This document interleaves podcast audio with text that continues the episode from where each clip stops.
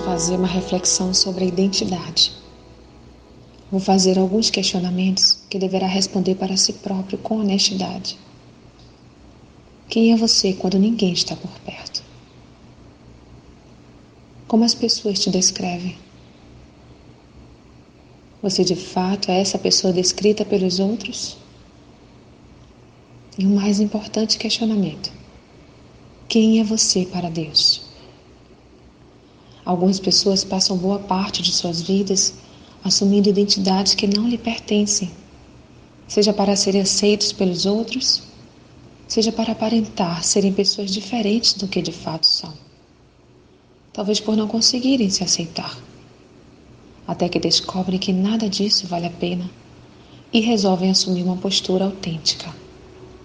Outras passam a vida inteira neste conflito é importante que você faça essa avaliação para que possa viver uma vida mais transparente.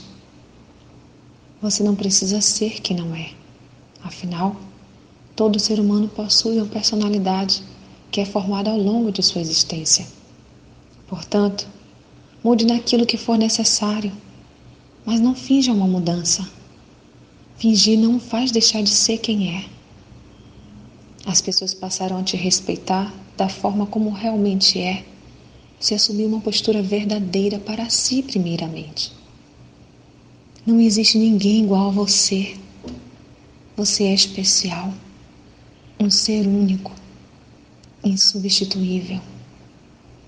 Você pode até, por um motivo ou outro, se apresentar às pessoas com máscaras de conveniência, mas jamais poderá enganar a Deus. Pense nisso. A justiça do sincero endireitará o seu caminho, mas o perverso, pela sua falsidade, cairá. Provérbios 11, 5. Sou Sayonara Marques. Minha página no Facebook é Despertar Espiritual Diário. Fique na paz de Deus.